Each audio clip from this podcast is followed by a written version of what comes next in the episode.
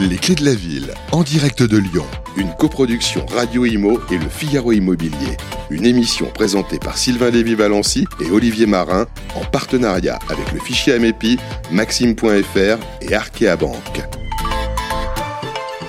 Eh bien, bonjour à toutes et à tous et bienvenue dans la troisième ville de France. Ravi d'être avec vous à Lyon, dans cette magnifique ville, dans ce splendide écrin. C'est un petit peu le coup de cœur, comme, comme vous le savez, ma chère Béatrice. Nous sommes ici à Lyon, qui est ma ville de naissance. Et oui, je suis né à la Croix-Rousse, donc euh, je reviens sur les pas quelques 33 ans après, quand même, il était temps. Euh, merci en tout cas d'être avec nous pour ce second numéro des Clés de la Ville. On est ravis, on fait notre tour de France de l'immobilier, nous posons nos valises telles des saltimbanques et on a découvert des territoires, oui, parce qu'il faut donner la parole aux territoires. Et il y a, euh, on va dire, un immobilier en dehors des limites du périph' à Paris.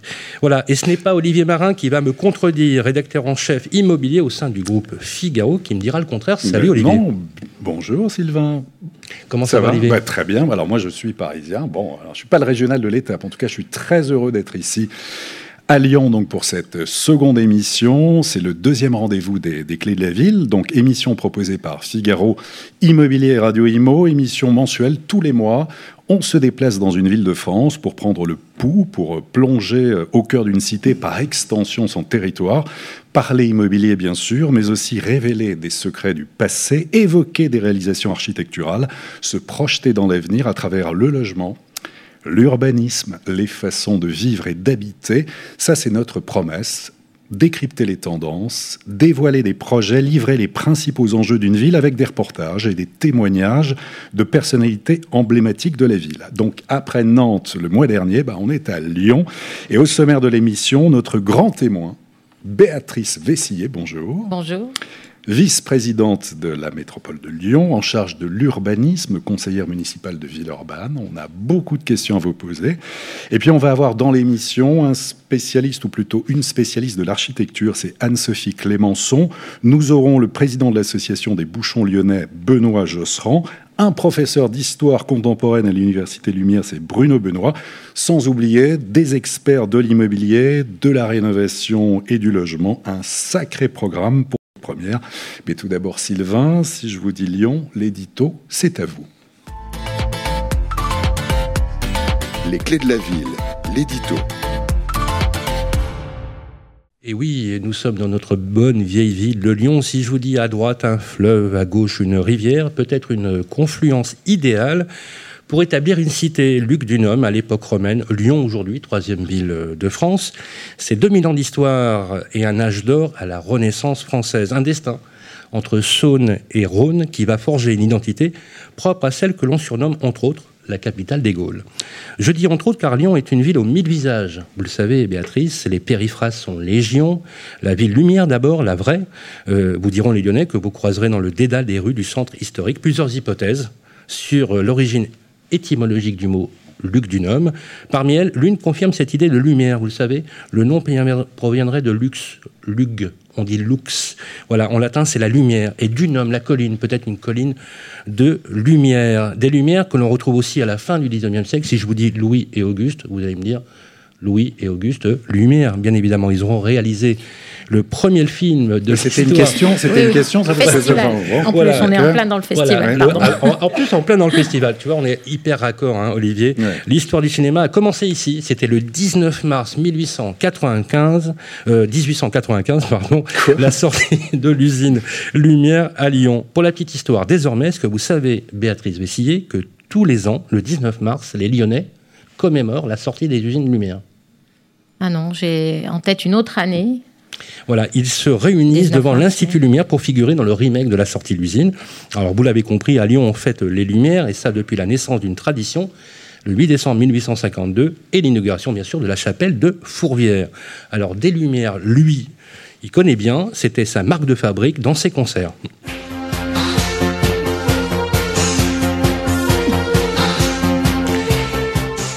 Vous l'avez reconnu? Jarre, bravo, bravo, bien sûr, l'éternel, l'inénarrable Jean-Michel Jarre. Voilà, merci Fanny. Voilà, vous l'avez reconnu, c'est le compositeur de musique électronique qui est né ici dans le 4e arrondissement. Moi aussi, voilà, je suis né à la Croix-Rousse. Merci en tout cas, euh, effectivement, à Jean-Michel Jarre de nous apporter autant de joie avec sa musique, une musique internationale, une fierté, tout le monde se souvient de son concert géant, vous vous en souvenez? Lorsque euh, le pape Jean-Paul II est venu. Voilà, on, ah, va Tout le monde se souvient, donc c'était il y a combien de temps alors Oh, c'était en 86. Oui, ben, donc tout le monde, je sais pas, mais voilà. oui, mais bon. Voilà, mesdames et messieurs, hein. vous n'étiez peut-être, peut-être pas nés. Alors, on l'a dit en introduction, Lyon est une ville aux deux collines.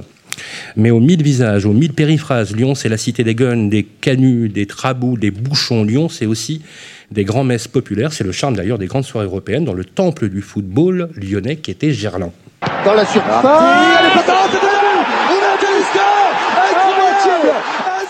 Eh oui, Lyon, c'est l'illustre théâtre aussi de Guignol. Vous savez, une marionnette créée par un dentiste. En fait, il a créé cette marionnette pour faire patienter, voilà, pour détourner l'attention de ses patients quand on lui arrachait les dents. Parce qu'à l'époque, à l'époque, il n'y avait pas d'anesthésie quand même. Hein. Il fallait vraiment détourner l'attention. On écoute ça. Vous n'auriez pas vu mon neveu Niafron Parce que Niafron devait m'aider et, ramener le sac. Attendez, il est pas par là. Est-ce qu'il serait pas derrière vous par hasard? Non. les modes passent, mais Guignol reste. Et voilà, c'est une institution. Il faut respecter les institutions et les traditions. Il fait partie désormais du patrimoine, tout comme évidemment, par exemple, la place Bellecour, la plus grande place piétonne d'Europe, avec le parc de la Tête d'Or, qui est le plus grand parc urbain d'Europe. Donc si je résume, Lyon, c'est la capitale des Gaules, ville lumière, mais aussi cité des papes. À la fin du XIe siècle, le pape Grégoire VII décerne le titre de primat des Gaules à l'archevêque de Lyon, un titre très envié, qui n'a jamais été remis en cause depuis cette date. Cité des papes aussi, avec la visite, on l'a dit tout à l'heure, de la visite historique de Jean-Paul II. C'était début octobre 1986, ce qui était et qui étaient nés à l'époque s'en souviennent. C'est pas le cas de Pierre Leroy, bien évidemment. Surtout s'ils étaient au concert de Jean-Michel Jarre ou à Gerland le lendemain. Donc deux papes à Lyon. Il y a l'autre, un troisième. Si je vous dis le pape de la gastronomie française à Lyon. Bocuse. Absolument. Paul Bocuse, trois étoiles au guide Michelin pendant, tenez-vous bien, 53 ans, depuis 1965 jusqu'à sa mort en 2018. C'est un record, personne n'a fait mieux. La soupe BGE, Valérie Giscard d'Estaing, c'est lui, vous saviez? Il a fait une soupe spécialement pour Valérie Giscard d'Estaing. La mousse de truite, c'est lui. La poularde de Bresse, c'est encore lui. Bref, la nouvelle cuisine, c'est toujours, et ce restera toujours peut-être, Paul Bocuse, Lyon, c'est la cité des papes, un véritable temple de la gastronomie. Et comme pour illustrer cette symbiose, pendu au clou, on a le Jésus. Voilà, vous savez, c'est saucisson en forme de poire euh, lyonnaise. Euh, et je vous dis, bien sûr, euh, phrase célèbre, bon appétit, bien sûr.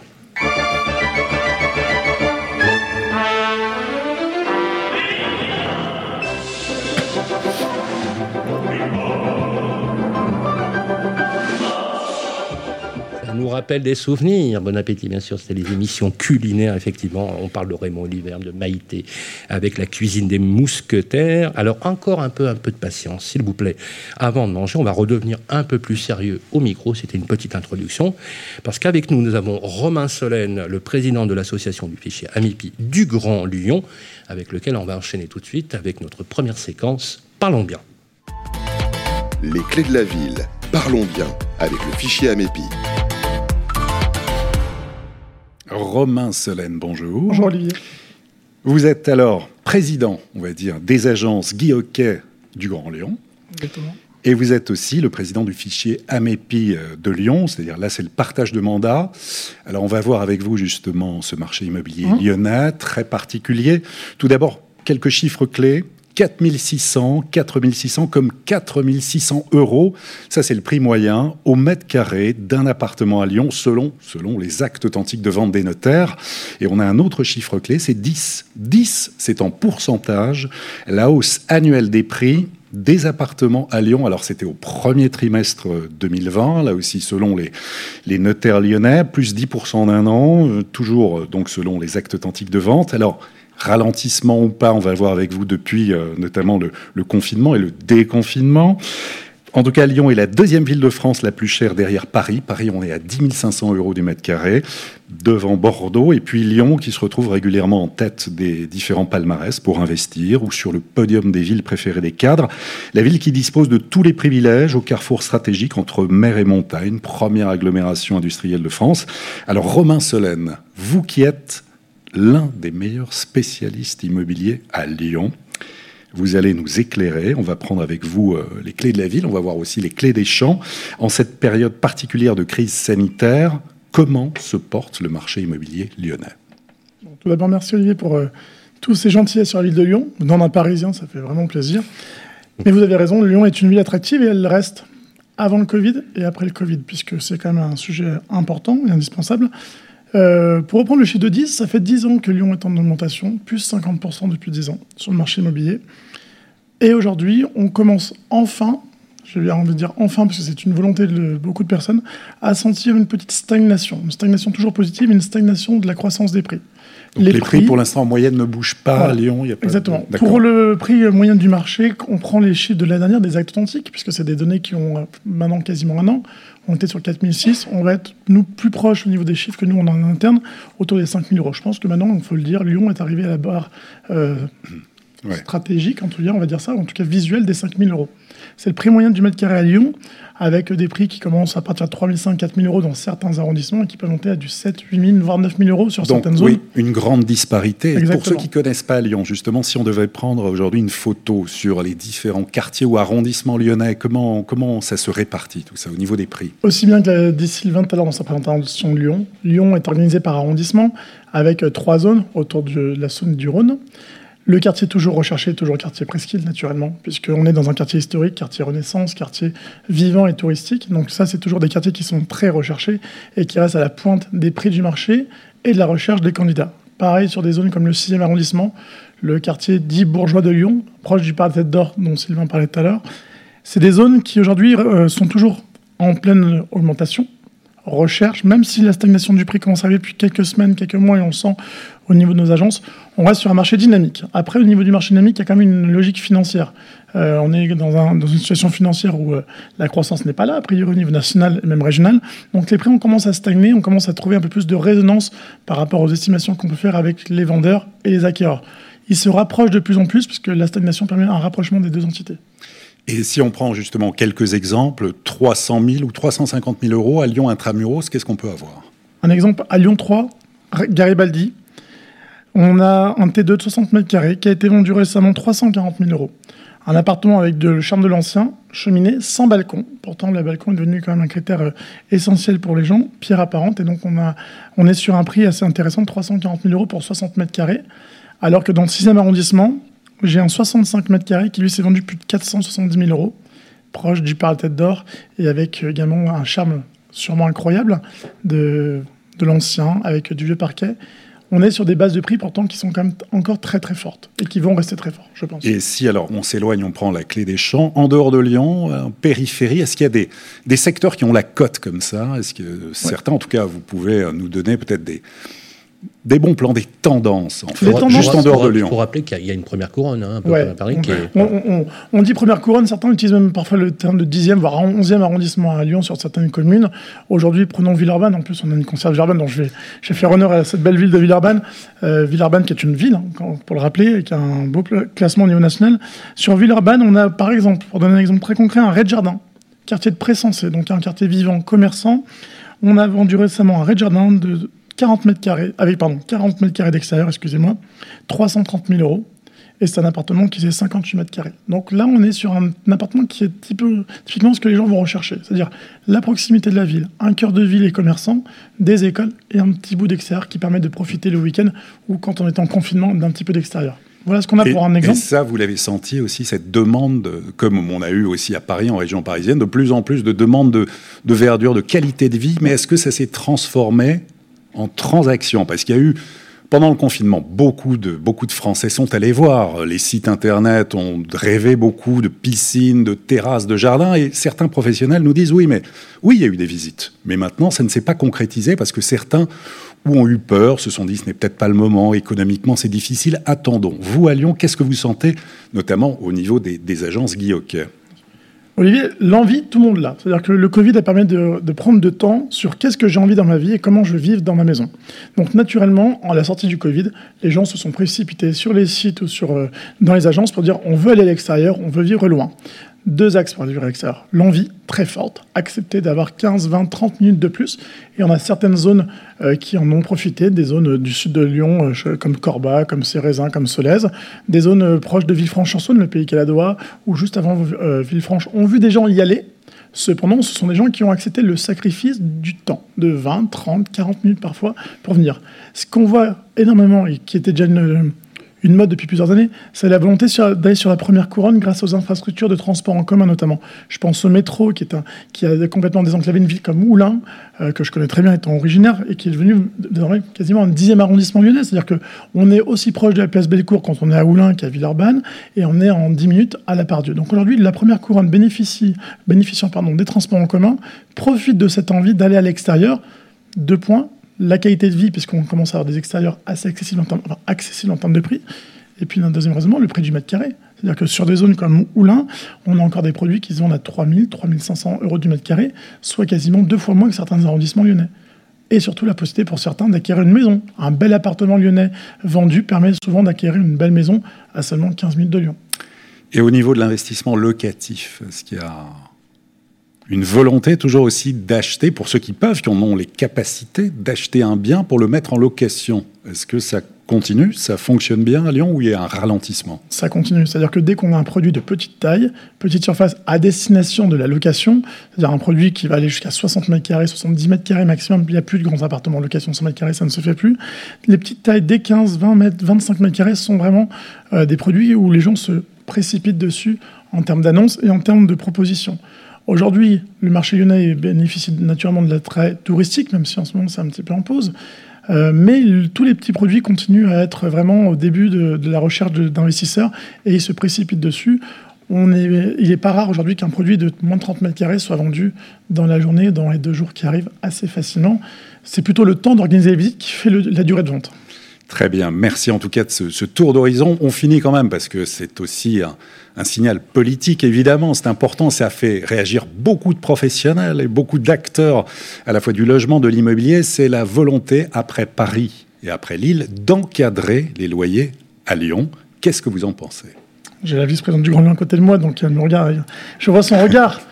Bah, mon regard va être sur cet encadrement, au départ, je pense, une volonté bienveillante et positive il est certain que dire ça, c'est quand même quelque chose d'assez intéressant au point de vue humain de dire on va aider les gens à encadrer les loyers. Je pense cependant, à titre personnel, en ayant tous les jours des locataires et des propriétaires dans mes agences, que cette volonté d'encadrer les loyers va devenir finalement un élément de controverse. C'est-à-dire qu'aujourd'hui, il va plutôt, je pense, euh, permettre à des bailleurs de se poser la question s'ils sont au bon prix, de se poser la question s'ils ne devraient pas revoir la politique de leur, bail et le montant. Et puis les 20% qui sont proposés permettront de réguler, je pense malheureusement, plutôt vers la hausse certains produits. En tout cas, c'est ce que j'ai pu voir avec des amis parisiens. Puisque quand je vois des amis parisiens, je n'entends pas un parisien qui me dit c'est super depuis qu'il y a l'encadrement du loyer, les prix ont baissé, les loyers sont plus bas. Je pense à titre personnel et, forcément à Jean que la solution aujourd'hui serait plutôt d'axer sur les lois fiscales permettant d'accéder à la propriété, à loi permettant la construction. Il faut savoir que depuis deux ans, et on en a subi nous dans nos agences, il est compliqué, il a été compliqué pour nos partenaires promoteurs de construire. Et pourtant, quand on imagine bêtement qu'avec plus de logements, il y a plus d'offres, donc plus de solutions pour le locataire et une solution de cadrer plus facilement par la mécanique d'offre et de la demande les prix, je pense qu'on pourrait aller sur ça. Je vois au chien notre vice mais je me permets de donner mon avis. peut absolument intervenir. Non, merci Romain Solène. On, va, on va effectivement vous, faire, euh, vous faire euh, réagir, euh, Béatrice Vessier, sur tout ce qui a été dit d'ailleurs aussi sur l'encadrement des loyers, mais il faut aussi rappeler quand même quelques, quelques, quelques orientations. le mal logement, c'est un mal, c'est un fléau national. Euh, la compression des prix, l'augmentation des prix, euh, parfois ont dépeuplé les villes. On le voit à Paris, hein. d'ailleurs, aujourd'hui, euh, la grande question de, du développement parisien avec la reconversion des bureaux, vous savez, en logement et la possibilité de stabiliser les prix et, les loyers. Pour éviter un phénomène que vous connaissez bien, Béatrice, c'est la gentrification qui permet effectivement de, finalement, quelque part, stigmatiser les communautés. Et donc, pour pratiquer la mixité, quelque part, l'encadrement des loyers, ça peut se discuter. Et je trouve ça assez positif dans l'idée. Une réaction, Béatrice Bessier. Oui, effectivement, c'est bien d'avoir le débat avec un professionnel, puisque nous savons bien que ce point-là, y compris pendant la campagne électorale, a fait, débat. Donc, euh, nous maintenons euh, cette position politique parce qu'effectivement, les augmentations que vous avez rappelées, elles sont indécentes et elles ne permettent pas à des ménages modestes ou même moyens de se loger dans le privé euh, à des prix abordables. On sait bien que le logement social, il n'y a pas assez de logement social, même si on a l'objectif d'en construire plus pour loger euh, tous les demandeurs et il faut que le parc euh, locatif privé joue aussi son rôle d'accueil de populations euh, à revenus moyens. Or, l'augmentation a été telle ces dernières années en dépit d'une production très importante. Donc quand vous dites il faut qu'il il faut qu'il y ait une production de l'offre et ça va faire baisser, ça va répondre à la demande et ça va contenir les prix, c'est pas vrai. Le, marché n'a pas eu cet effet-là euh, pendant les, dix années que vous avez évoquées. L'augmentation a été énorme alors qu'on a produit 8, plus de 8000 logements par an, dont 4000 voire 5000 logements privés. Donc ça, ne suffit pas de laisser au marché euh, le soin de, réguler les prix. L'encadrement des loyers, je ne crois pas qu'elle ait dissuadé des investisseurs dans des villes aussi attractives que Paris. Donc à, Lyon, je ne m'inquiète pas beaucoup sur le fait que les investisseurs continueront euh, à investir. Et cet encadrement des loyers, il vise justement les loyers de petite surface, parce que vous nous avez expliqué justement que les petits logements, c'est ça qui est très rentable. Eh bien, c'est très rentable peut-être pour le propriétaire, mais ça devient inaccessible à des jeunes actifs, à des apprentis, à des étudiants ou, à des jeunes ménages qui s'installent. Donc c'est pas possible. Donc il faut euh, passer par cet encadrement des, loyers qui, attention, euh, soyons raisonnables, c'est une limitation de la hausse, c'est un encadrement de la hausse, hein, effectivement. Oui, l'idée de base, c'est d'éviter les abus. En fait, au départ, c'est ça. Maintenant, après, on, sait, on, enfin, on le voit aussi à Paris, les, les, les, les propriétaires bailleurs ont la possibilité de de faire un complément de loyer aussi. Ce qui Justifié. Il, faut, encore le justifier. Mais effectivement, parce qu'il y a un balcon, parce qu'il y a des extérieurs. Assez facilement quand même. Ah bah alors, écoutez, on va, on va effectivement contrôler ça, puisque après avoir demandé euh, au gouvernement euh, la mise en place de ce dispositif, on va euh, mettre en place une, les moyens pour contrôler, pour contrôler effectivement l'application de loyer encadré. Donc, il va y avoir des agents qui vont avoir le temps de vérifier chaque appartement dès qu'il y aura une déclaration avec une petite virgule en disant j'ai un balcon, j'ai un complément, on va voir avoir plein d'agents qui vont pouvoir faire ça. Bah, en tout cas, on veut mettre en place des brigades de logement pour contrôler euh, le, Airbnb. Hein. Vous avez dit que Lyon était une ville touristique et on sait bien que, que l'écueil, c'est enfin l'écueil pour l'accès au logement, c'est que des, propriétaires mettent leur logement en Airbnb et du coup, ça ne fait plus du logement familial, du logement quotidien. On a réglementé ça, il va falloir le faire appliquer et contrôler effectivement l'application de l'encadrement des loyers. Voilà, en tout cas pour cette séquence, ben. vous avez pu débattre un petit peu tout les deux. Romain Solène, en tout cas, merci infiniment pour tout ce, en tout cas ce tour d'horizon sur le marché immobilier lyonnais. Puis on rappelle donc que le vote, en tout cas de l'expérimentation de l'encadrement des loyers à Lyon et Villeurbanne, 84 pour, 64 contre et deux abstentions, c'était le vote lors du Conseil de la métropole du 5 octobre dernier. Voilà, bah, l'expérimentation va être lancée. D'ailleurs, il y a d'autres villes aussi qui commencent à demander cette expérimentation de l'encadrement des loyers. Voilà pour cette séquence immobilière pure et on va passer à la séquence suivante qui est Parlons mieux. Les clés de la ville, bien mieux avec maxime.fr. Bien mieux, Béatrice, c'est tout un programme. Bien mieux, bien mieux, bien mieux dans son logement, bien mieux aussi avec une économie d'énergie, mais aussi, surtout, une rénovation, une vraie transition énergétique au-delà euh, des incantations, hein, euh, des concepts marketing. On va rentrer dans le sujet. Euh, vous êtes cofondateur, Pierre, du groupe EP qui lance une nouvelle plateforme qui s'appelle Maxime, avec deux E, je précise, pour simplifier l'éco-rénovation en aidant à sécuriser l'obtention des aides et en aidant à trouver les bons professionnels partout en France. C'est le vrai sujet parce que les arnaques dans ce, dans ce milieu-là sont légion. Et donc, avoir enfin une plateforme qui euh, permet une meilleure lisibilité, je trouve que c'est plutôt pas mal. Vous pouvez nous en parler un peu?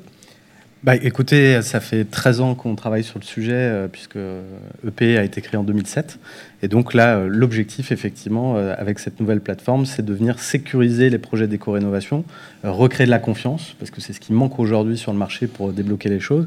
Et comme vous le savez, le plan de relance qu'a annoncé notre Premier ministre prévoit 6,7 milliards au profit de la rénovation énergétique, dont 2 milliards vont servir à financer une nouvelle prime appelée Ma Prime Rénove. Cette prime, tout le monde y aura le droit. Elle sera cumulable avec les primes C2E, ce qu'on appelait les primes énergie, et ce qu'on va appeler encore... Certificat d'économie d'énergie. Exactement, les C2E. C'est donc une annonce extrêmement importante, et nous allons tout au long de ce Tour de France tenter de voir si chaque ville va pouvoir bénéficier de la même manière des axes de relance autour de la rénovation énergétique. Alors comment vous allez faire ça, Pierre? Eh bien, en nous intéressant d'abord aux données, aux data de chacune des villes, où nous allons nous rendre... En fait, on va aller analyser la typologie des logements, la performance des DPE, ce qu'on appelle les diagnostics de performance énergétique, et on va y corréler tout ça à la valeur des biens de la région, etc. etc. Alors, chaque région est différente. Donc l'adaptation du principe de rénovation et de transition énergétique nécessaire, vitale euh, pour, la, pour la planète est, est importante. Qu'est-ce que vous pouvez nous dire, par exemple, sur la ville de Lyon? Alors déjà, c'est une ville qui est essentiellement euh, composée de résidences principales. Plus de 65% de ces résidences ont été construites avant 1949, ce qui en, en fait une ville foncièrement historique. D'ailleurs, une partie de la ville est classée par l'UNESCO. Tout cela nous fait dire que le sujet de la rénovation énergétique est un sujet central pour la ville de Lyon. Cela se traduit d'ailleurs dans le PLU, le plan local d'urbanisme, car le Grand Lyon en a fait un objectif en mettant en place un PIG. Alors c'est quoi un PIG C'est un programme d'intérêt général, si, mis en place entre Lyon et l'Agence nationale de l'habitat. Ce dispositif a déjà permis de rénover 500 logements en 6 ans, ce qui est un bon début, mais très très en deçà malheureusement des attentes et des urgences. On peut même dire que c'est très très peu. C'est moins qu'on puisse dire. Moi, oui, je peux vous donner d'autres chiffres quand même ah, sur oui. l'éco-rénovation, puisqu'on a mis en place à la métropole de Lyon un dispositif qui s'appelle Éco-Rénov et on a rénové 16 000 logements au cours des cinq dernières années. Donc sur Lyon, c'est un peu plus que les 500 que vous, dont vous venez de parler dans un dispositif qui est effectivement euh, réel, mais qui concerne une toute petite partie de la ville. Tandis que 16 000 logements à l'échelle de la métropole, 4 000 logements sociaux et près de 12 000 logements en copropriété, ça commence à peser et on a des objectifs bien plus ambitieux dans les années qui viennent. Peut-être que Maxime pourra nous y aider, j'espère. c'est une certitude. c'est une transition normative. Hein, Merci Béatrice. Ouais. Pour, pour, venir avec nous le mois prochain, franchement, je ne pouvais pas rêver mieux. Pierre. Bien, bah, oui ou non en, bah, en tout cas, l'idée, en fait, euh, c'est qu'avec ma prime rénove euh, et avec cette annonce, pour la première fois, en fait, rénover son logement peut devenir potentiellement rentable. Parce qu'en fait, c'est un vrai sujet. Là, là, en fait, on, on, a fait un sondage, euh, Béatrice. On a une première communauté euh, dans notre groupe média de 30 000 euh, utilisateurs, des, des, particuliers, qui nous sert de, de, base pour faire des sondages et extrapoler les, les tendances, hein, dégager les tendances.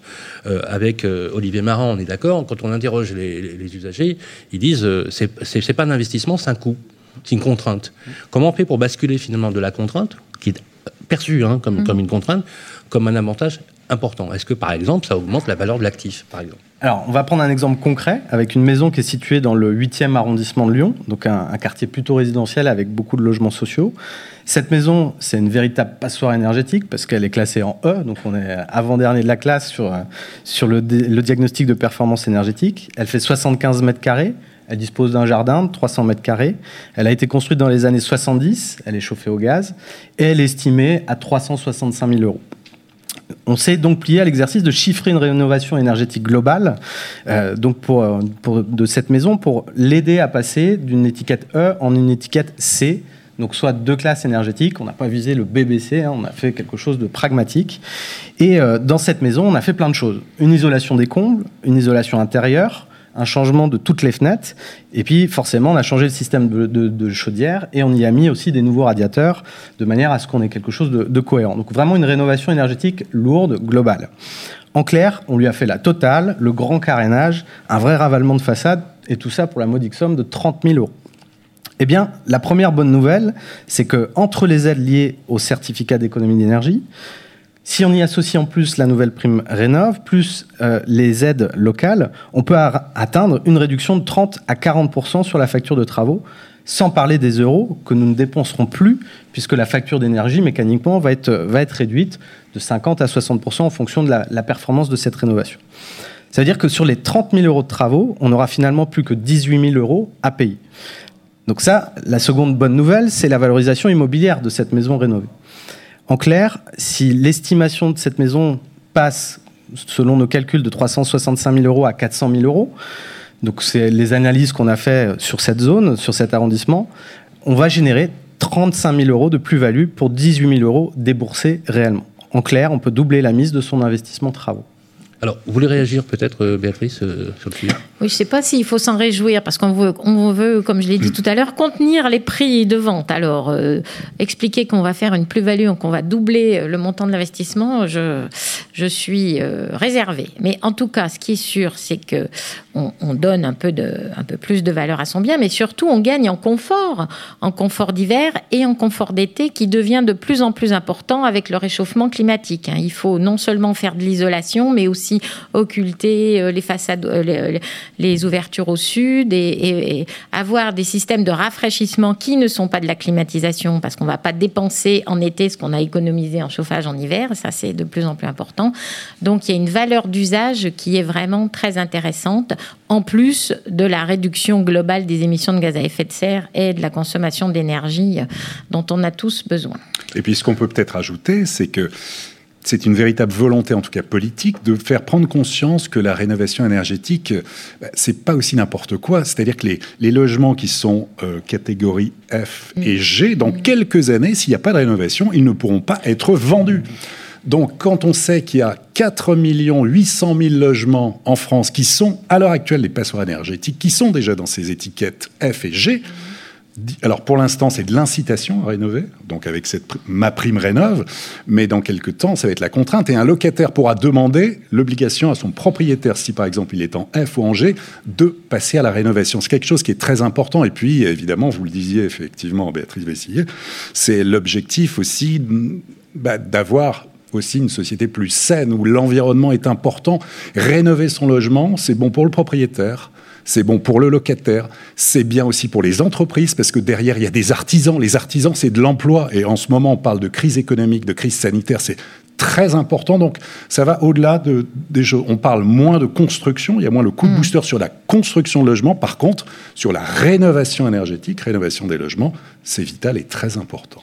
Je peux vous donner un chiffre. Hein. Quand je disais qu'on a rénové 16 000 logements, euh, on, a mis en gros euh, près de 50 millions d'euros de subventions euh, par la métropole. Ça a généré 300 millions d'euros de travaux. Hein. On, dit qu'il y a un, effet levier de, 1 pour 6. Donc effectivement, c'est de l'activité économique pour nos entreprises locales, bien sûr. C'est une excellente chose. Alors justement, Pierre, pour conclure votre séquence, une étiquette énergétique et médoc, donc affichée dans une agence immobilière, donc serait a priori bah, c'est plus forcément un repoussoir parce qu'effectivement, c'est un indicateur qui peut déceler, identifier le potentiel économique du bien. Et oui. Parce qu'il faut inciter quand même les personnes à le faire. Exactement. La valeur patrimoniale, on ne pourra pas s'en défaire, euh, mais je, même si je partage complètement votre constat. Et oui, Sylvain, vous avez tout à fait raison, puisque les biens à rénover énergétiquement deviennent possiblement, finalement, des biens bankable.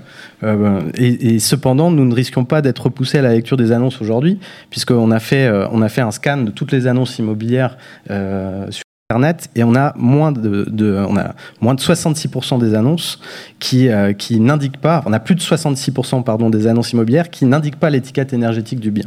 Et pourtant, c'est une obligation légale mais il n'y a pas de sanction. Voilà, obligation légale euh, qui va d'ailleurs devenir véritablement euh, un cadre euh, extrême. C'est exactement ce que disait Olivier, ça va s'imposer comme une réalité. Exactement. Alors on peut rester zen parce que maintenant qu'on a démontré que la rénovation énergétique pouvait être rentable, je vous parie Sylvain que nos professionnels de l'immobilier ici présents et partout en France vont très rapidement redresser la barre et je suis certain qu'on va inverser la tendance avant la fin de notre Tour de France. Clairement. Merci Pierre, merci. En tout cas, c'était voilà la chronique euh, qui euh, permet d'être mieux. Je voulais juste ajouter effectivement, vous avez raison Béatrice, c'est un vecteur aussi de santé publique, d'amélioration de la vie des personnes, euh, parce qu'effectivement, on s'est rendu compte que un bâtiment, un appartement peut être aussi des armes par destination. Hein, et ça, c'est quelque chose qui est très nouveau, d'intégrer la notion de santé, de bien-être dans le bien, en dehors des cadres économiques. Et c'est bien de définanciariser légèrement de temps en temps et d'avoir une vision un peu voilà, collective de, des biens. Merci en tout cas. On va écouter bien sûr la prochaine séquence voilà, que on va appeler Parlons territoire. On s'est permis, Béatrice, d'interroger des professionnels qui font le territoire. Voilà, on, on a enregistré un petit reportage avec le directeur général de Sixième Sens, notre hôte, il s'appelle Romain Valéry. Il était au micro de Fanny Bourdin. Petite séquence et reportage. Les clés de la ville. Parlons territoire avec Arkea Banque. Alors, je suis Romain Valéry, donc directeur général euh, de 6e Sens Immobilier. Oui, Swelly est un programme d'une taille euh, assez conséquente, 15 000 mètres carrés, euh, donc qui a été financé euh, par, par Arkea. et donc ce programme se situe à Gerland Sud, euh, dans une zone qui était euh, donc qui est l'une des zones les plus euh, recherchées de bureaux de la région lyonnaise. toutefois, c'était une zone qui était un petit peu comment dire à la recherche d'une identité, on va dire. Et donc on a on a décidé de, relancer en fait ce, ce, programme qui était qui appartenait enfin c'est ce tellement immobilier qui appartenait auparavant à un institutionnel qui avait qui pratiquait des loyers un petit peu élevés. Donc nous on a décidé de revoir un petit peu le, le business plan sur cette sur cette opération en proposant des loyers euh, entrée de gamme, on va dire, pour, euh, euh, pour Gerland, ou des, ou, on propose aussi des lots à la vente à 3000 euros le mètre carré, ce qui est plutôt raisonnable pour Gerland et des surfaces qui vont de 225 à 900 mètres carrés. Donc on attire beaucoup de, PME, de sociétés qui, qui, auraient eu du mal, on va dire, à s'installer dans Lyon, hein, puisque là on est dans le 7e arrondissement de Lyon. Il y a cinq bâtiments voilà, de tailles différentes. Donc c'est vraiment à taille humaine, quoi. Hein, euh. C'est un parc d'affaires qui prône euh, l'art de vivre euh, au, travail. Euh, on a proposé diverses, on propose diverses activités. Il y a un jeu de pétanque par exemple. Il y a de nombreuses tables dans un petit parc arboré pour que les, gens qui, les utilisateurs puissent, avoir des moments agréables, enfin puis avoir un cadre de, travail agréable et puissent aussi profiter de moments de détente au maximum. Alors la commercialisation a démarré euh, juste après la fin du confinement. Elle aurait dû démarrer euh, euh, avant, bien entendu. Mais pour l'instant, on est plutôt satisfait du, retour et du nombre de, lots qui ont déjà été pris, puisqu'on a déjà un bâtiment sur les cinq qui est complètement plein rempli. Euh, c'est une société qu'on a créée avec euh, Nicolas Gagneux il y a une vingtaine d'années maintenant, euh, qui est spécialisée dans la promotion immobilière, promotion revalorisation sur tout le territoire national, principalement dans la région lyonnaise et la région parisienne. donc on réalise aussi bien des programmes de bureaux que de logistique, que de zones d'activité et de logement. C'est toujours très enrichissant de, discuter avec des acteurs du territoire. Et moi je dirais que quand je vois Sixième Sens, je me dis c'est pas un promoteur immobilier, c'est un ensemblier urbain. Vous n'avez pas cette impression, Béatrice? Je découvre les locaux de Sixième Sens qui euh, ont l'air de bien préfigurer ou, euh, démontrer euh, ce qui vient de nous être expliqué dans le reportage. J'avoue que je vais découvrir avec intérêt dans mes nouvelles fonctions ce professionnel comme d'autres. Et je pense qu'effectivement, nous aurons à nous croiser et à travailler ensemble souvent. Et le propos qui a été tenu est effectivement intéressant. Ah, il, nous, il nous plaît beaucoup. En tout cas, une chose est sûre, c'est que Sixième Sens ne ressemble pas vraiment au promoteur habituel. Et je pense que la personnalité très singulière de son président Nicolas Gagneux y est pour beaucoup. Merci en tout cas Nicolas d'être comme ça, parce que ce qui fait votre singularité, c'est véritablement votre personnalité. Merci encore. Alors, presque une demi-heure, euh, Béatrice, que nous sommes ensemble sur Radio Imo avec nos, amis du Figaro pour cette émission de l'écrit de la ville depuis Lyon. On a bien sûr euh, le plaisir de vous recevoir. C'est le grand entretien qu'on va vous poser. Vous allez passer sous le feu des questions euh, d'Olivier et de moi-même. Tout de suite après la virgule de l'invité, on enchaîne avec vous et on va commencer d'ailleurs par faire votre petit curriculum vitae. Les clés de la ville, le CV de l'invité. Oui, beaucoup de questions évidemment à vous poser, mais Fanny Bourdin, vous nous avez. Comment ça va, Fanny? Ça va super, je suis ravie d'être à Lyon. Voilà, c'est une très belle ville. Voilà, Fanny Il fait très chaud sur le plateau. Voilà, Fanny Bourdin, notre super journaliste qui est là aussi la productrice de l'événement. Le CV de l'invité aujourd'hui. On y va, Madame Vessili, bonjour déjà. Bonjour. Je fais très rapidement votre curriculum vitae. Vous êtes urbaniste de formation, vous me dites hein, si c'est exact. L'Institut d'urbanisme de Paris, en tout cas. Voilà. Convaincu que la ville appartient à celles et ceux qui l'habitent, vous étiez la candidate des écologistes à la mairie de Villeurbanne également. Vous souhaitez ou souhaitiez être la maire d'une ville qui soit la fierté de ses habitants, une ville apaisée qui préserve la qualité de vie et qui développe la solidarité et la citoyenneté. C'est toute une histoire quand même. C'est énorme. Alors vous n'êtes pas devenue maire de Villeurbanne, mais vous êtes maire de trois enfants quand même. C'était avant. Aujourd'hui, vous êtes la vice-présidente de la métropole de Lyon, chargée de l'urbanisme, de l'organisation et de l'aménagement des espaces urbains. Une, fonction hautement importante car vous souhaitez révolutionner la manière de se déplacer à Lyon et dans sa, et dans sa métropole. Pardon. C'est exact ou pas? Effectivement, nous avons un programme ambitieux à la tête de la métropole et, des villes dans lesquelles nous sommes dans l'exécutif, donc la ville de Lyon, la ville de Villeurbanne notamment. et je crois qu'on est à un moment charnière où il faut rendre nos territoires urbains respirable, plus agréable à vivre, adapté aux enjeux aujourd'hui que sont le réchauffement climatique, la lutte contre la pollution, la préservation de la biodiversité, mais aussi euh, la solidarité avec notamment le logement abordable, on en a parlé. Donc ça va passer par des espaces publics apaisés, partagés, végétalisés, par revoir ce qu'on construit et comment on le construit, hein, que ce soit en termes de qualité de l'habitat et de, matériaux euh, utilisés, de, construction bas carbone d'une part, mais aussi euh, de, répartition du développement urbain à l'échelle métropolitaine et, métropolitaine pas seulement au sens institutionnel de la métropole de Lyon, mais dans une vision plus large où il faut qu'on ait un, développement équilibré euh, du territoire et on n'est plus dans cette volonté de tout attirer à Lyon et, notamment dans la ville-centre. Merci beaucoup. Merci euh, beaucoup. Merci Fanny. De rien. Voilà, on vous retrouve le mois prochain à Paris, bien évidemment. Alors euh, justement, maintenant, on va entrer dans le vif du sujet avec notre ami Olivier. Béatrice Vessier, vous êtes depuis quelques semaines maintenant aux manettes de l'urbanisme et vous avez parlé de solidarité, vous êtes écologiste, on pourrait dire que vous aviez le verre solidaire quelque part. Euh, on pourrait dire les choses comme ça. Euh, votre parti souhaite révolutionner, petit jeu de mots, voilà, euh, révolutionner la manière de se déplacer à Lyon. dans sa métropole, vous comptez y parvenir comment? De toute façon, euh, les enjeux ils sont tels qu'on ne peut plus continuer comme avant. Lyon est la ville est une des métropoles les plus polluées et c'est même la métropole où la température a le plus augmenté au cours des dernières années. Et on sait que la question des mobilités est majeure pour réduire la pollution, réduire les émissions de gaz à effet de serre, il y avait le, logement, on en a parlé. Donc sur les mobilités, il faut effectivement avoir un programme. Nous avons un programme ambitieux de développement des mobilités alternatives à celles qui sont polluantes, donc que ce soit en matière de transport en commun, de marche à pied ou de vélo. La marche à pied, ne l'oublions pas, c'est le premier mode de déplacement urbain et il faut que la ville, elle soit marchable dans ses différents territoires, ses différents quartiers, ses différentes communes.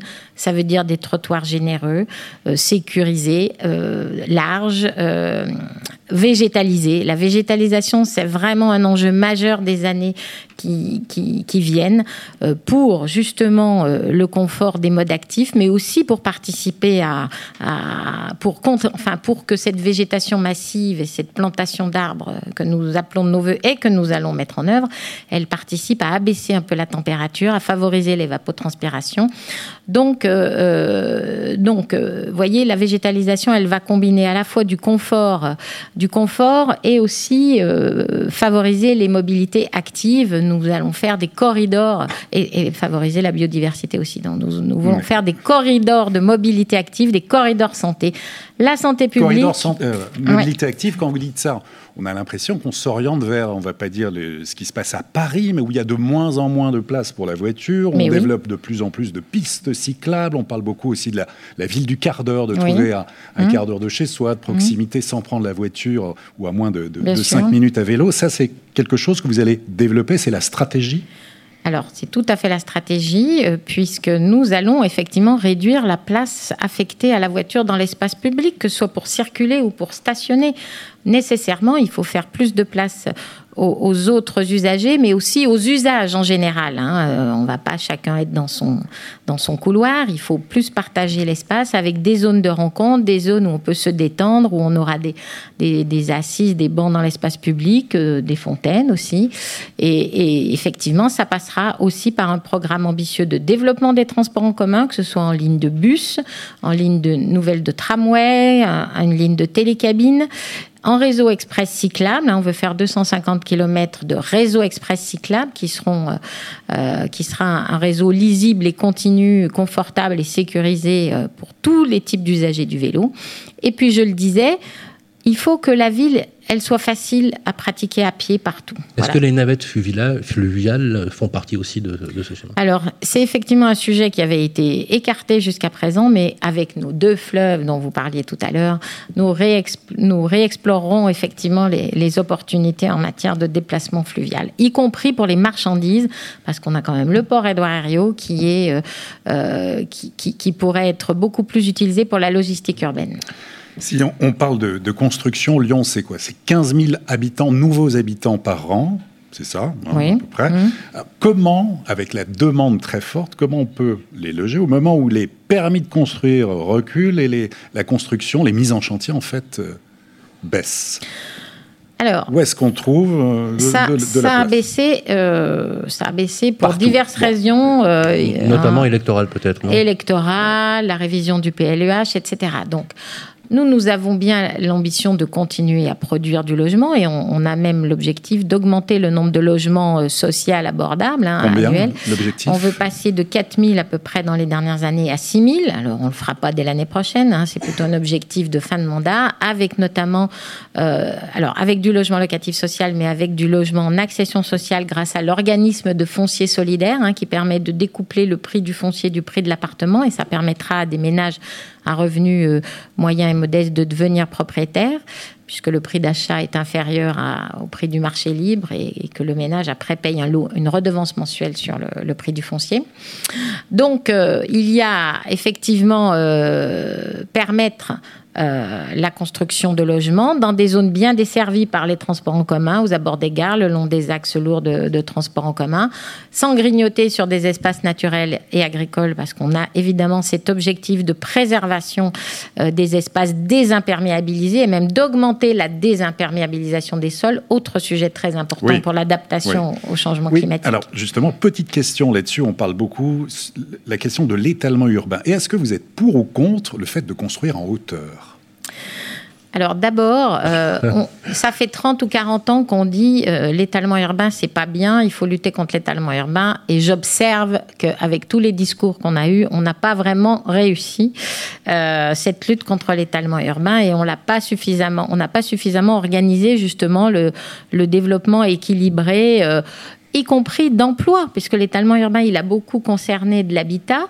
Enfin, on pense surtout à celui à celui-ci, mais il faut raisonner aménagement du territoire en pensant activité aussi euh, mieux répartie.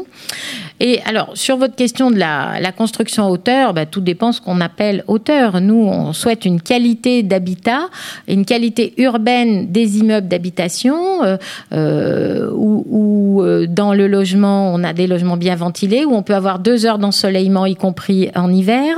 Donc, tout est question d'implantation urbaine, mais effectivement, a priori, la grande hauteur, ça nous paraît pas une très bonne solution. Euh, il vaut mieux organiser autrement, euh, au- autrement l'espace qu'en montant toujours plus haut. Alors justement, euh, on va parler de quelques quartiers justement emblématiques de cet urbanisme triomphant euh, des années 70 et 80, euh, où effectivement, euh, parfois j'ai un peu caricaturé dans certains de mes papiers cet urbanisme en disant qu'il était criminogène par nature, parce qu'effectivement, parfois il y a des entrées de ville qui font littéralement flipper hein, au niveau euh, de, de cette massivité euh, urbaine. Euh, je voudrais prendre le quartier de la Pardieu, si vous voulez bien, Euh, des grandes tours euh, avec une skyline euh, très haute quand on sort de la gare. On a cette impression un peu d'un quartier qui est congloméré.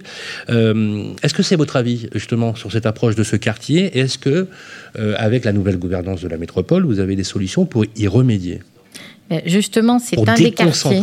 Oui, oui, c'est un des quartiers où nous travaillons à revoir les orientations urbaines pour euh, arrêter de construire toujours plus de bureaux à la Pardieu et de concentrer et de, de tertiariser toujours plus ce quartier d'affaires qui, alors bien sûr, dans une métropole de nos tailles, nous avons besoin d'un quartier de ce type-là.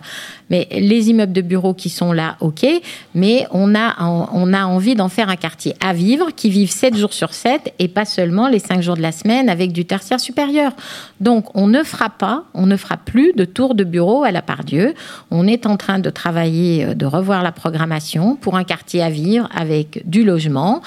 Des immeubles d'activité, mais c'est pas forcément. euh, il faut aussi imaginer d'autres d'autres activités que du tertiaire supérieur. hein. On a besoin euh, d'activités économiques, mais de lieux peut-être de formation. Donc on réinterroge cette programmation et en termes de forme urbaine, il faut qu'on ait des espaces publics généreux et des, et des immeubles qui seront construits, parce qu'il y en aura bien quelques-uns qui seront construits, mais plus de plus d'immeubles de grande hauteur, des immeubles qui soient, enfin qui qui respecte cet objectif de quartier euh, respirable, quoi. Voilà, qui soit pas étouffant et, très dense et très minéral. Donc, on a un enjeu aussi sur les espaces publics très important. Et est-ce que le télétravail n'est pas en train de bouleverser justement l'image qu'on a des sièges sociaux, de, justement tous ces, tous ces immeubles dans le tertiaire, est-ce que ça, c'est une orientation qu'on peut prendre, ou même certains bureaux être transformés en logements, quoique c'est encore très difficile au niveau des, des normes, mais est-ce qu'il y, a une réflexion autour de ça, justement?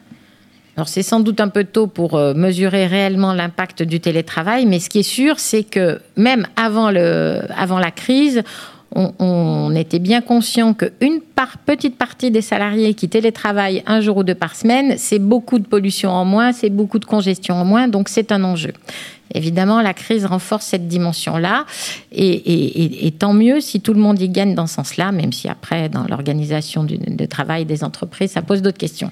En tout cas, sur le plan de, la ville, c'est effectivement une, piste intéressante, et d'ailleurs, on voudrait dans, chaque territoire un peu périphérique avoir des endroits de coworking ou de télétravail partagés pour que des gens ne viennent pas jusqu'au centre-ville, mais puissent trouver des endroits de travail en commun plus près de leur domicile.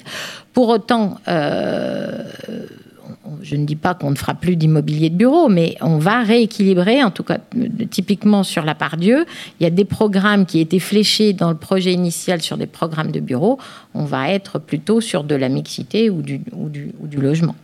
Pour, ceux qui ne connaissent pas de constructibilité. Bon, pour ceux qui ne connaissent pas bien Lyon, justement, quelles sont les grandes opérations d'urbanisme? Alors, on entend parler de carré de soie, confluence et tout ça. Mmh. Si vous deviez, si s'il y avait une photo aujourd'hui, qu'est-ce qui se passe à Lyon? Qu'est-ce qui va se passer en matière d'urbanisme? Alors, je veux rassurer un certain nombre d'acteurs économiques. Les grands projets urbains qui sont lancés, effectivement, par Dieu, Carré de Soie, Confluence. Ça, c'est un message aux promoteurs ou pas Mais non, mais je crois que notre objectif, euh, c'est bien sûr de continuer à améliorer la ville, et ça passe aussi. On l'a dit, on a besoin de construire des logements, on a besoin de répondre à aussi une demande euh, économique, pas tout à fait euh, celle de, de, de, de tours de bureau, mais bien sûr qu'on va continuer à le faire. Mais il y a la manière de le faire. Donc, ces, projets-là, euh, on va les continuer. Il y a des projets à Gerland, il y a des projets à Villeurbanne, à Gratiel, hein, quartier euh, ô combien intéressant aussi en termes d'urbanisme et d'architecture. Il y a un projet de prolonger les gratte-ciels à Villeurbanne. Là, on réinterroge justement la question des espaces publics parce que le quartier historique des gratte-ciels à Villeurbanne, il a une place Lazare-Goujon qui est vraiment très intéressante. Et moi, je souhaite que dans la deuxième partie des gratte-ciels, le gratte-ciel du 21e siècle, on ait aussi euh, un espace public de cette euh, valeur d'usage-là. Donc euh, voilà, il y a des quartiers dans les, dans les communes périphériques en politique de la ville. Et je crois qu'il ne faut pas les oublier. Quand on voit ce qui a été fait à la Duchère, c'est intéressant. On peut changer, on peut changer aussi les fonctions d'un quartier, l'image, la qualité. Donc que ce soit à Vénissieux, à Saint-Jean-Villeurbanne, à Vaux-en-Velin. Euh, on a à Bron-Paris, au bord de l'autoroute. Vous voyez, ça aussi, c'est des quartiers sur lesquels on veut s'intéresser. Il n'y a pas que l'hypercentre de Lyon. Quand vous avez des habitants qui habitent au, bord d'une autoroute où il y a 140 000 véhicules jour, on va essayer de s'intéresser à leur qualité de vie, à eux aussi. Alors c'est intéressant, vous parlez de la puisque j'y ai grandi. Donc euh, effectivement, je reconnais plus du tout le quartier. Et même le lycée euh, où j'allais a été rasé. Ça s'appelait les Églantines. Vous savez. J'avais l'immeuble J'habitais dans l'immeuble qui est face à la piscine, à Balmont, exactement. Voilà, que, que de souvenirs. Une personne dans la salle qui s'en souvient aussi très bien. Alors, justement, euh, je voulais juste rajouter euh, une toute petite chose parce que c'est important. Est-ce que vous savez ce qui s'est passé, mesdames et messieurs, le 8 mai 2020 dans le monde? Ça vous dit quelque chose? Dans quel domaine? Sport Dans le, domaine de la transition énergétique, ah. justement, et du climat. Aïe, eh j'ai honte. Eh bien, le 8 mai 2020, à Jacobabad, et ainsi que dans euh, le désert euh, euh, en Arabie Saoudite, à Ras Al Khaimah. Pendant deux heures, la, Terre, la planète est devenue hostile. L'être humain ne pouvait ici survivre à cause de ce qu'on appelle la TW, qui est en fait ce qu'on appelle une température humide. Parce qu'en fait, pour évacuer la température de chaleur, il faut qu'il y ait un niveau d'humidité. Et en fait, la combinaison en fait de cette humidité et de cette chaleur ne permet pas à l'organisme humain d'y survivre. Et en quelques heures, c'est la mort. Donc la Terre nous envoie un signal, elle devient hostile à l'homme, et donc du coup, c'est plus un vœu pieux que de parler de transition Faut pas me énergétique. regarder comme ça, Non, hein. non, non. que de parler de transition énergétique. Ah, bah oui. ce, que, ce, que, ce que je veux dire, c'est que j'ai découvert, on a fait un papier il n'y a pas très longtemps, et très franchement, j'étais stupéfait, et je sais que je ne suis pas un spécialiste de la question, mais je peux vous dire que quand on parle de, euh, de crainte, effectivement, lorsque cette planète nous adresse ce message-là, il faut quand même le comprendre, c'est la première fois depuis extrêmement longtemps que le signal a été entendu, donc je pense que ça vaut la peine aussi d'en parler. C'est paru euh, dans Science et Nature, un rapport extrêmement sérieux qui avait été fait euh, là-dessus. Alors, on va passer à une transition plus sympathique, si vous voulez bien, Béatrice, parce qu'on aimerait avoir quelque chose qu'on aime beaucoup avec Olivier, c'est peut-être votre carnet d'adresses. Les clés de la ville, bonne adresse. Alors, quelques bonnes adresses, justement. Bon, c'est un moment de détente pour aussi donner des conseils et peut-être des bons plans. Alors, où sortir dans le Grand Lyon pour boire un verre avant 21h Ah oui. Bravo. Moi, je dis bravo. Enfin, encore ce soir, on peut, mais enfin, autrement. Dans le Grand Lyon. Alors, moi, je sors su- plutôt à Villeurbanne. J'ai le droit de Ah oui, parler oui, de bien sûr, Villeurbanne. bien hein. sûr, bien C'est sûr. Alors, c'est il y a- votre carnet d'adresses, en fait. Alors, Il y a un endroit très sympathique. euh, il y a plusieurs endroits sympathiques à Villeurbanne, mais il y en a un par- que j'aime particulièrement qui s'appelle le Biéristan, qui est un endroit où, comme son nom l'indique, on sert des bières, mais bières artisanales, locales. On mange aussi des petits plateaux et, et c'est dans une ambiance très conviviale. Donc ça, euh, c'est un peu l'endroit, l'endroit branché à D'accord. maintenant et, et intergénération. Et puis, un endroit plus modeste qui est aussi très sympa, c'est Couleur Café au gratte-ciel. Voilà. Et à Lyon, ben, je trouve que le Ninkasi de la Pardieu est assez sympa. pour faire du sport, Alors, moi qui me déplace beaucoup en vélo, j'aime bien aussi me balader au bord du Rhône, que ce soit sur les quais réaménagés ou le long du parc de la Fessine et aller jusqu'au parc de Méribel-Jonage, euh, à l'est, et puis à la confluence, parce que c'est quand même un endroit assez magique d'avoir en pleine ville une confluence de- de- d'une rivière et d'un fleuve. Et depuis que c'est réaménagé, j'avoue que c'est un endroit assez. Est-ce qu'on les appelle toujours les, les- on les appelait les eaux bleues à l'époque? C'est toujours le cas? La confluence en elle-même? Ouais, on les appelait les eaux bleues quand on a la Miribel-Jonage. Ah, euh, d'accord, Méribel Oui. Oui. On n'est pas à la Mais- confluence oui, de la Rhône. ouais, Euh, le, le lac des eaux bleues, oui, Ouais, il y a ça, toujours. existe toujours, Oui, voilà. Ça existe toujours, Oh, oh. tout à fait. C'est une plongée nostalgique. pour écouter de la musique, pour écouter de la musique. Joker, j'ai bon. pas le temps d'écouter de la musique, euh, j'avoue. un jardin secret ou quelque chose de très particulier, une adresse comme ça. que vous que- aimez particulièrement, voilà. Fan. Euh, eh bien, j'aime bien la librairie Lettres à croquer Ah, à je pensais au livre, justement. La librairie, comment Lettres laquelle à croquer, Très Coré bien. Mezzola. Trois personnalités qui seraient incollables selon vous sur Lyon. On est dans la réflexion. parce Ouais, que ça vous la vient pas radio, forcément à mais l'esprit. bon. Alors, je pense à l'ancien président de Lucille, Denis Hérault, qui est en plus architecte Oui, et très intéressé euh, au patrimoine. Voilà, un collab sur Lyon. Après, euh, je pense que par rapport à l'allusion que vous avez fait à la ville du cinéma, je pense que Thierry Frémaux est aussi euh, dans un autre genre euh, assez incollable. Et j'aimerais bien trouver une femme quand même. Eh oui, la Euh, parité, il faut absolument. On va l'écouter la- même d'ailleurs tout à l'heure. Ah bon, on va écouter une femme Anne-Sophie sur Clémenceau, Lyon. par exemple. Ah bah oui, bah voilà, très Voilà. bien. Très Voilà, bien. voilà. Et puis alors, si Transition. l'on, dernière chose, si l'on ferme les yeux et qu'on pense à Lyon en 2030, comment, comment vous l'imaginez? Bien, par rapport à ce, que, à ce que vous venez de dire sur la planète qui devient vivable, je pense qu'il faut que on soit dans une ville vraiment apaisée, respirable, végétalisée, où dans la rue on se sente bien, où on, on se sente euh, en confiance, une, une ville euh, amie des familles où il y a toutes les générations dans l'espace public qui sera généreux en, en espace vert, en arbres, en luxuriance, en bâtiments euh, agréables euh, à vivre. Merci Donc, euh, beaucoup, merci beaucoup Béatrice Vessier de vous être prêtée à ce jeu de- des indiscrets, euh, des limos, des bonnes adresses effectivement. On va euh, justement passer aux indiscrets de Limo, qui est un petit reportage sur lequel en fait on, on s'est dit euh, avec euh, 2000 ans d'histoire hein, quand même, un âge d'or de la Renaissance, un passé trouble, des ennemis de violence, des turbulences religieuses, bref le tumulte de la, de la Révolution française. Lyon s'est forgé, on est d'accord, une identité très affirmée, une ville aux deux collines, mais aux mille visages. Pour essayer de comprendre comment Lyon s'est façonné, on s'est permis euh, d'appeler euh, une personne, on l'a enregistré d'ailleurs hier en reportage, qui va nous parler des grands personnages décisifs et qui ont marqué un tournant dans la ville. C'est l'historien spécialiste de la lyonitude, vous savez que c'est lui qui a inventé le terme. Il s'appelle Bruno Benoît et il nous explique tout ça au micro de Fanny Bourdin. Les clés de la ville, les dessous de la ville. Sommes place Bellecour avec un historien, grand spécialiste de la ville de Lyon, mais aussi prof émérite à sciences politiques. Bruno Benoît, bonjour. Bonjour. Que s'est-il passé place Bellecour?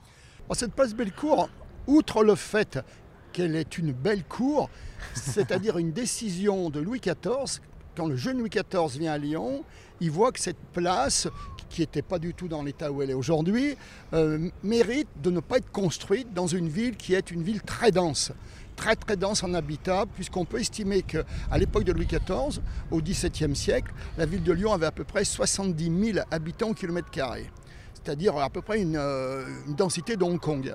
Et donc c'était une ville très... Donc il estime que pour une question, on ne parle pas d'hygiénisme à l'époque, mais pour une question d'aération, cette place restera une belle cour et rien n'y sera construit à part ces deux petits bâtiments qu'on voit, euh, qui sont des bâtiments qui ont été construits, mais qui ne sont pas des bâtiments euh, d'habitation. D'où, en cette belle cour, comme Louis XIV a désigné, on a construit, la première statue a été édifiée en 1715, elle a été démolie sous la Révolution, et, la deuxième a été établie en 1825. Donc cette place est appelée place Bellecour, place Louis XIV, place de la Révolution, à nouveau euh, place Bellecour. Voilà. Comment et pourquoi appelle-t-on Lyon la ville lumière ben, La ville lumière, peut-être un peu au départ, imaginons que cette ville, qui est une ville entre le nord et le sud, donc une ville médiane, 45e parallèle est juste au sud de Lyon, c'est une ville de ciel. Et si Turner était venu ici, il aurait fait des magnifiques ciels. Mais c'est une ville aussi, premièrement parce qu'il y a les frères Lumière, qui ont inventé le cinéma en 1895. C'est la fête des Lumières, euh, qui date depuis 1852 euh, et qui est une fête des Lumignons. Et donc, l'université a pris le nom de Lumière, sans faire référence ni à l'un ni à l'autre. Donc, la ville Lumière fait partie, ça tient davantage, bien évidemment, à la fête des Lumières du 8 décembre euh, qu'aux Frères Lumière, même si après on les a rajoutés euh, pour donner une caution scientifique et industrielle. Alors cette fête des Lumières, euh, elle a connu plusieurs épisodes. C'est une fête au départ très populaire et religieuse, en l'honneur de la Vierge, qui nous domine depuis Fourvière, pour la statue de la Vierge qui avait été inaugurée. Et les Lyonnais, en hommage à cette Vierge qui a qui a protégé Lyon contre pas mal de, choses mal qui auraient pu s'y produire, euh, on, a fait cette fête du Lumignon. Merci beaucoup d'avoir répondu à nos questions. Merci à vous. C'est toujours intéressant d'écouter comme ça parfois dans la ville. Moi, j'avoue que, euh, étant né à Lyon et ayant grandi ici, j'apprends des choses en étant parti depuis 30 ans. Même en tant que régional de l'État Même en tant que régional de l'État. Je suis sûr qu'ici, il y a des Lyonnais peut-être découvrent certaines choses. Soyez, soyez honnêtes. Voilà, il y a des gens, des gens qui découvrent aussi quelques éléments de cette, histoire, même à Paris, d'ailleurs, où je vis maintenant depuis très longtemps. Euh, je peux vous dire, par exemple, la Tour Eiffel, j'y suis allé deux fois en 33 ans. comme quoi, finalement, on découvre sa ville en, partant quelque part. Pour compléter ce point de vue, Béatrice, et pour mieux déceler les diverses facettes lyonnaises, on a rencontré une femme extraordinaire. Elle s'appelle Anne-Sophie Clémençon, vous la connaissez bien. Elle est spécialiste de l'architecture lyonnaise. Elle a été d'ailleurs l'une des premières à avoir écrit sur le concept de la ville ordinaire. Alors j'aime beaucoup cette idée, euh, parce qu'on peut aussi la mettre en relief à un autre livre que je vous conseille de lire, d'un philosophe de l'urbain qui s'appelle Thierry Paco, qui avait écrit un livre qui s'appelle Les désastres urbains ou L'art de la sieste. Et c'est extraordinaire, je vous l'enverrai si vous ne l'avez pas lu, il est formidable.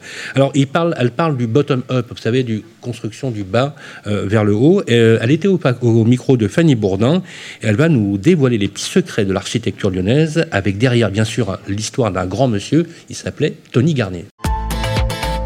Les clés de la ville, les murs ont des oreilles. Anne-Sophie Clémençon, bonjour. Bonjour. Vous êtes une spécialiste du patrimoine lyonnais et de l'architecture Tout à fait. Est-ce que la ville de Lyon a des spécificités architecturales? Oh oui, elle en a beaucoup. Elle a un des plus beaux euh, quartiers euh, anciens euh, du Moyen Âge et même après d'Europe, on peut le dire. Elle a un très très beau patrimoine 19e siècle, très beaux immeubles du 19e siècle. les hospices civils de Lyon ont possédé à un moment presque la moitié de la ville. Ils ont fait une, une politique très particulière. Mais aujourd'hui, j'aimerais vous parler de Tony Garnier. Tony Garnier qui est très connu, mondialement connu pour avoir écrit un livre qui s'appelle La cité industrielle. Mhm. Et euh, il a construit seulement à Lyon. C'est malheureux. C'est malheureux. Et pourquoi il a construit qu'à Lyon? Oh, je pense parce qu'il était lyonnais d'origine et qu'il aimait beaucoup cette ville et surtout qu'il a trouvé dans le maire, euh, Édouard Herriot, quelqu'un qui l'a fait travailler.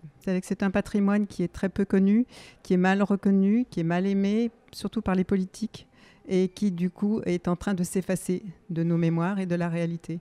Petit à petit, on le grignote, on le- on l'abîme, on le supprime, on le détruit. Et il en reste euh, encore un petit peu et il faut se battre pour ce qui reste.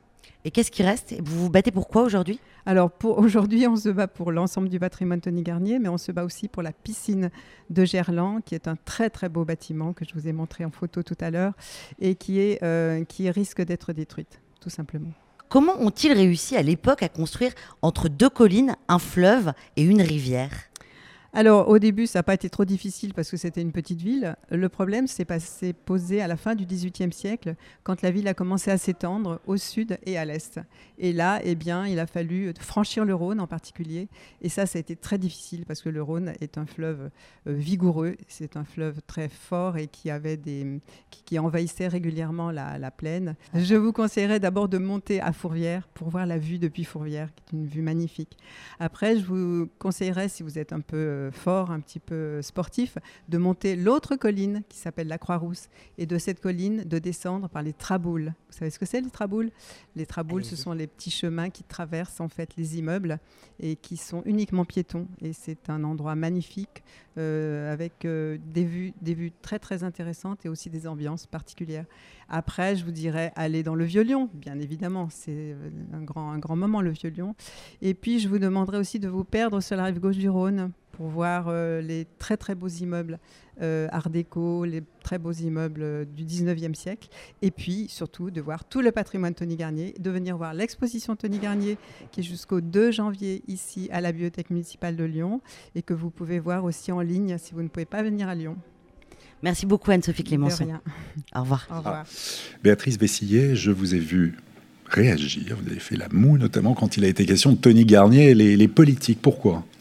En tout cas, effectivement, Tony Garnier, c'est un grand architecte. On lui doit l'hôpital Édouard Herriot, la halle Tony Garnier, le quartier des États-Unis euh, dans le 8e.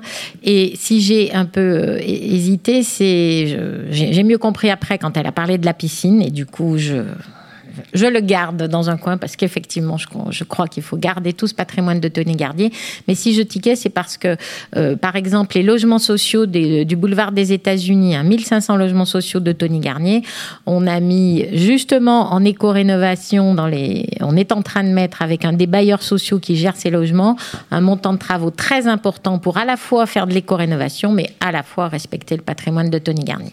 Donc on a une attention, euh, au patrimoine de Tony Garnier. L'hôpital Édouard Herriot euh, aussi, euh, qui est toujours un hôpital en fonctionnement, qui est très compliqué parce qu'aujourd'hui c'est plus du tout un modèle de petit pavillon, c'est plus du tout l'hôpital de- moderne dont les médecins ont besoin, mais malgré tout il fonctionne et il y a eu des rénovations, réhabilitations qui tiennent compte du, de, de l'œuvre de Tony Garnier. C'est très important. Donc sur la piscine, vigilance, c'est la raison. merci, euh, merci beaucoup. Euh, ensuite, effectivement, c'est un entretien extrêmement intéressant euh, qui a été mené par Fanny Bourdin. On va poursuivre euh, sur quelque chose de plus consommable, n'est-ce pas, Olivier? Oui, alors là, effectivement, Fanny, bravo Fanny, où est-elle Fanny, elle est ici, non, on ne la voit plus, si elle est là. Alors Fanny Bourdin qui a poursuivi son périple lyonnais en s'arrêtant dans un bouchon. Bouchon, Sylvain On pouvait pas faire autrement. On pouvait pas faire autrement. Non, c'est vrai. Passage obligé. Donc On le pourquoi- belle cour, Alors euh, le pourquoi du comment, l'histoire, les petites anecdotes. Benoît Josserand, le président de l'association des bouchons lyonnais, nous explique tout ça. Les clés de la ville, la concierge est dans l'escalier. Nous sommes avec le président de l'association des bouchons lyonnais et le repropriétaire du bouchon, le Café du Jura, Benoît Josserand, bonjour. Bonjour. Qu'est-ce qu'un bouchon lyonnais exactement? Un bouchon lyonnais, c'est un établissement typique de Lyon. C'est un petit établissement, des tables assez rapprochées les unes des autres, la présence du patron euh, dans la salle avec sa gouaille, euh, son caractère, la présence d'un bar bien matérialisé sur lequel on peut euh, sa et puis tous les plats typiques que l'on retrouve à Lyon, la quenelle, le gâteau de foie de volaille, le gras double à la lyonnaise, la tarte à la praline, etc. Et puis surtout, c'est les clients qui font qu'on est d'un bouchon lyonnais, c'est cette proximité, cette mixité sociale que l'on peut retrouver euh, chez nous. Alors Lyon, depuis à peu près 15-20 ans, grâce à l'Office de tourisme et sa marque euh, Only Lyon, a fortement développé euh, le tourisme à Lyon. D'abord tourisme d'affaires, puis maintenant un tourisme de court séjour. Et euh, Lyon a toujours été vendu comme capitale, gastronomie, capitale mondiale de la gastronomie par le critique culinaire Kurnonski. Et en fait, on s'est aperçu que les touristes, quand ils venaient à Lyon, ils avaient deux choses à faire, un bouchon lyonnais et Bocuse. Et en fait, l'Office de tourisme et Lyon a vraiment valorisé cette image de, de, bouchon lyonnais, de convivialité, de restauration populaire, mais également euh, authentique. Et les touristes sont en, demande. Alors l'association à ce jour, les, bouchons lyonnais représentent euh, une vingtaine de restaurants. C'est plutôt fluctuant avec ceux qui, arrêtent, ceux qui vendent et qui veulent participer à l'aventure. Et on est tous contents de, vouloir avancer dans le même sens, c'est-à-dire euh, promouvoir et développer notre savoir-vivre et notre gastronomie. Merci beaucoup. Je vous en prie. Toujours intéressant, effectivement, de parler de la tradition. Et effectivement, on peut être, euh, Béatrice Vessier, écologiste et être ancré dans la tradition. Je vous provoque un peu. Hein. Oui, moi j'aime bien aussi les bouchons lyonnais, mais parfois il y a un peu trop de charcutaille. Alors voilà. alors effectivement, alors moi je voudrais quand même qu'on ait une petite pensée pour nos amis restaurateurs. Tout à fait. Euh, qui souffrent beaucoup. Je sais que c'est un souci que vous avez aussi à la métropole. Et quel que soit le bord politique que nous avons, on est tous solidaires. Et Dieu sait qu'aujourd'hui, la solidarité, c'est pas un vain mot. Euh, justement, on est ici euh, chez Sixième Sens et Nicolas Gagneux, c'est quelqu'un de très engagé. Vous savez, pour aider les personnes, c'est quelqu'un qui considère que ce qu'il a gagné, ce qu'il peut effectivement construire, eh ben, il a aussi ce souci de le partager, notamment avec la Duchère, par exemple. Ça vaut la peine de donner un sens à tout cela parce que je pense que chacun à notre niveau, si on donnait un petit peu de sens à tout cela, ça serait pas mal. Justement, j'en profite, euh, si tu veux bien, Olivier, pour annoncer, euh, parce que nous sommes le 22 octobre, pour la diffusion de cette émission, euh, que le 5 novembre, il y a la journée Solidarité Logement, ou l'urgence de toutes les solidarités. J'ai le plaisir, moi, d'être au conseil d'administration de la fondation I sous l'égide de la Fondation de France, qui lutte contre le, le mal logement. Et je pense que les professionnels ici qui nous écoutent, ont tous à cœur aussi de partager et d'essayer d'équilibrer de façon solidaire euh, les enjeux majeurs qui nous attendent. Et Dieu sait qu'en ce moment, l'anxiété est euh, constante. Oui, sur ce plan-là, je, disais qu'on a la volonté de produire plus de logements sociaux, mais on veut développer aussi ce qu'on appelle l'urbanisme transitoire. Et dans un certain nombre de bâtiments euh, inoccupés ou de terrains qui appartiennent à la métropole, on va travailler avec des associations euh, et la métropole en compte de nombreuses dans ce domaine-là, des associations pour faire de l'hébergement euh, d'urgence ou, transitoire, dans, en plus évidemment des, des programmes de logement euh, familiaux. Moi je pense que c'est aussi ce qui qualifie notre pays, le souci effectivement d'un équilibre subtil parfois sur lequel on se, on se préoccupe des citoyens. C'est presque un droit universel à avoir un toit, mais pas qu'un toit, c'est un toit digne voilà. Parce que euh, voilà, trois feuilles de tôle, ça fait un toit, mais c'est pas digne. On est d'accord là-dessus? Et on est d'accord, et on a effectivement un certain nombre de, squats dans la métropole qui nous préoccupent beaucoup et sur lesquels on travaille avec l'État, qui doit aussi prendre ses responsabilités. Là, on est en discussion pour trouver des solutions sur un certain nombre de, situations. Alors, un ton grave, un, des tons légers, c'est un peu ce qui fait le sel de l'émission. Merci beaucoup, Béatrice Vessier. Je rappelle que vous êtes vice-présidente de la métropole en charge de l'urbanisme. J'ai pris beaucoup de plaisir à partager ce moment avec vous, n'est-ce pas Olivier? Bah, C'était formidable, c'était très bien cette seconde émission à Léon, sous vos applaudissements. Merci à vous de l'invitation. Merci. en tout cas, et on peut juste rajouter donc merci à vous. Après Nantes, après Lyon, on sera à Paris le mois prochain, puis ensuite à Marseille en décembre, et puis 2021, Toulouse. Lille, ce sera en février, le mois de mars avec la ville de Caen, et puis ensuite Bordeaux, Annecy, Montpellier, Clermont-Ferrand. Voilà un sacré programme pour ah, ce Tour de France de l'immobilier. On va devenir merci encore Béatrice Vessille.